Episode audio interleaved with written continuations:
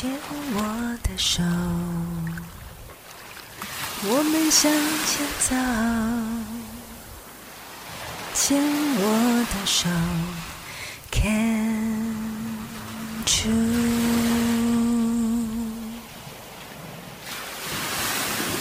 牵我的手，我们向前走。牵我的手，Can't you？。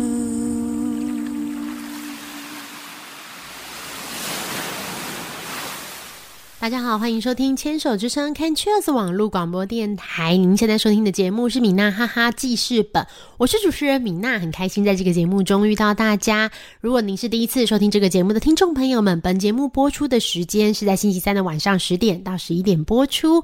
我们节目分成四个单元，分别是米娜小日子、花样女孩向前冲、米娜喜欢的歌，还有米娜好朋友。很开心在这个节目中可以跟大家一起来聊聊天。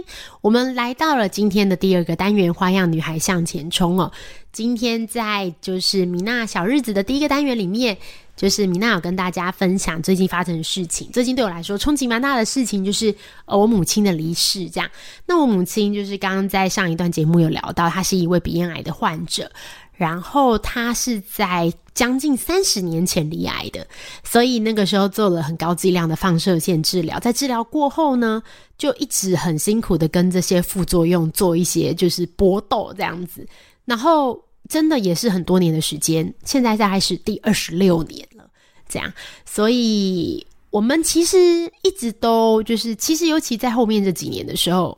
刚有聊到说，因为以前我们做的一些放射线治疗嘛，它产生的一些后遗症，其实并不是马上发生的，它会随着五年、十年时间的推进，然后有其他的共病出现，然后包含其他的头颈癌的并发这样子，然后就要一直做治疗，然后生活品质就会很差，包含我母亲到后期，其实因为唾腺没有功能的关系，或是因为。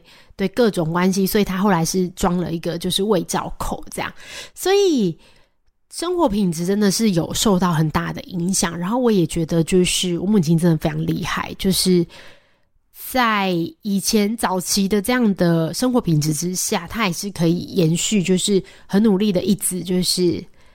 做想做的事，尽量做想做的事。当然，体力啊那些会下滑，这样。但我也常看到他以前在体力还许可的情况下，有多参加一些活动，或是多出去走走。这个真的是一个还蛮棒的事情哦。然后，其实要说没有心理准备嘛，我觉得也不是，因为我们从就是我母亲刚离癌的时候，二十几年前，然后他五年、十年。二十年，每一段时间的体力啊，然后生活品质都会有突然下降的一些区间，这样子。然后常常进出医院，那常常进出医院，有的时候就会有一些比较危急的时刻，尤其在最近这几年。但是，我觉得这件事情要怎么准备呢？其实很难呢。就是我们就算二十几年都知道我的母亲身体状况很差，然后终究会。离开我们，这样子，这个是终究会发生。我们也知道，不管是健康的人或者是生病的人，他终究会离开我们。可是呢，就是当你真正发生的时候，再再多的准备，我觉得好像都是不够的。我的感觉是这样。你要怎么样做足够的准备？这件事情能做到什么程度呢？我们家做到最足够的准备，大概就是。呃，因为我们就是从长辈开始，就是爷爷奶奶呀，甚至就是很多亲朋好友的长辈，我们有一个就是家族就是合作的礼仪公司这样子。那这位礼仪公司的先生对我们家的状况也都非常了解，然后也了解我的母亲，就是状况常常就是很危急这样。所以呢，我每次在就是。母亲在进行大型手术的时候，医师都会说：“哎，这一次真的有点危险的时候，我们都一定会跟就是那位先生先说，我们要进去手术了。那希望这次没事，这样。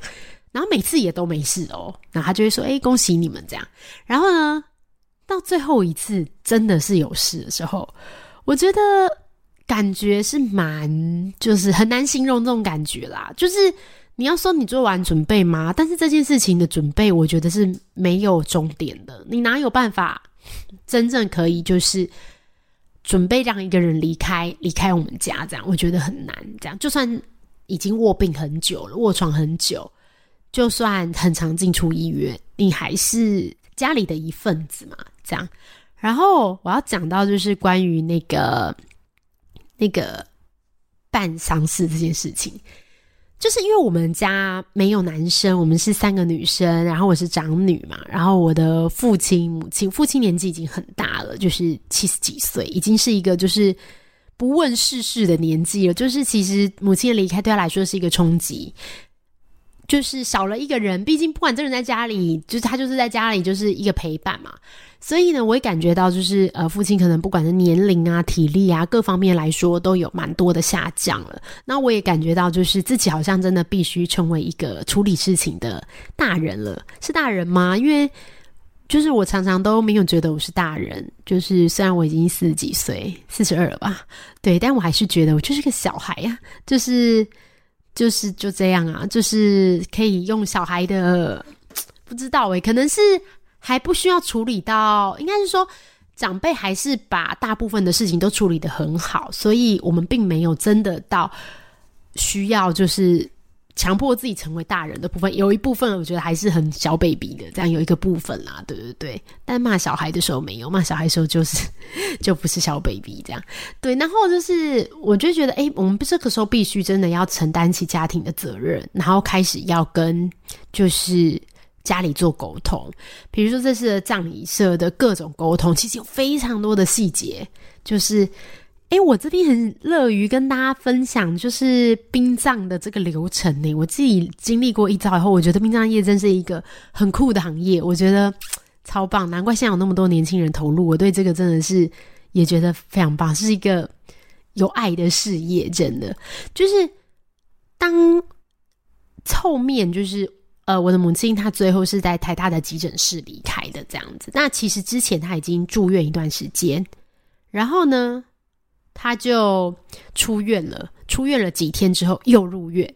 那这一次入院之后，就是还没有等到病房，还在急诊室看状况的时候。那那个时候是呃，因为我的我有两个妹妹，我两个妹妹都住在国外。刚好因为就是过完年还有点假，这样他们就都回来台湾。因为感觉我母亲这一次好像又有点不稳定，因为一直常常反反复复，这样他们都会尽量就是安排多一点时间。那刚好过年的时候有回来台湾，那他们就有的回去了又赶回来，那有的是多留下来这样子。那我们其实。那时候我母亲就住院了，这样。那住院的急诊室陪陪病是一次只能一个人，所以就我两个妹妹跟我父亲三个人就轮流这样。那我没有我没有顾，主要是我体力真的很差，之外就是因为我们小朋友还很小，两岁半，所以我在家里顾小孩这样子。所以有的时候就是去换班，然后看看妈妈这样。然后呢，就是顾到后期，其实。我觉得病人真的是很辛苦，不管是你很多生活不能自理的部分，那也在最后一次住院的时候，在医师跟护理师的建议之下，我们还申请了巴士量表，就马上就过了。因为我母亲真的是需要急转直下的，需要二十四小时的照顾，可能在半年前是不用的，但半年后是需要二十四小时照顾，所以我们就开始邀请外佣。然后呢，我们拿到巴士量表要请外佣，我就开始跟外佣的中介公司谈。因为疫情的关系，大概需要半小时的时间，呃，不半小时啊，半年内需要半年的时间，才能把一个国外的外佣三个月到半年，把一个国外的外外籍看护找到台湾来。然后呢，你要再确定这个人适合吗？那不适合呢？那是不是要再换人？然后要再找一个吗？还是从别人呃有不做的那边接收呢？我发现这个问题真的是非常复杂的一个问题。就是如果你找回来，然后他不适合的话，我我觉得怎么说呢？就是今天这个人的看护，他不是短时间的，他是二十四小时都需要看护的。那我们。在他来的这三个月呢，怎么办呢？如果今天有小孩已经都回国了，或是小孩去上班了，那我爸爸七十几岁，他有办法可以做全天二十四小时的看护吗？所以我觉得，实际上这些长照的机制在执行到家庭里面的时候，真的有很多难关呢。就是本来想要讲就是跟葬仪有关，就根本来不及，只能留到下一段节目再讲。就是先讲看护这个，就是如果我们申请巴士量表需要三到六个月的时间，所以也可能是因为疫情的关系，这对于长照的家庭来说负担真的非常大。如果可以有中间时段可以帮忙的这些人力资源，其实对家属来说会有很大的帮助。我们下一段再来继续跟大家聊聊天吧。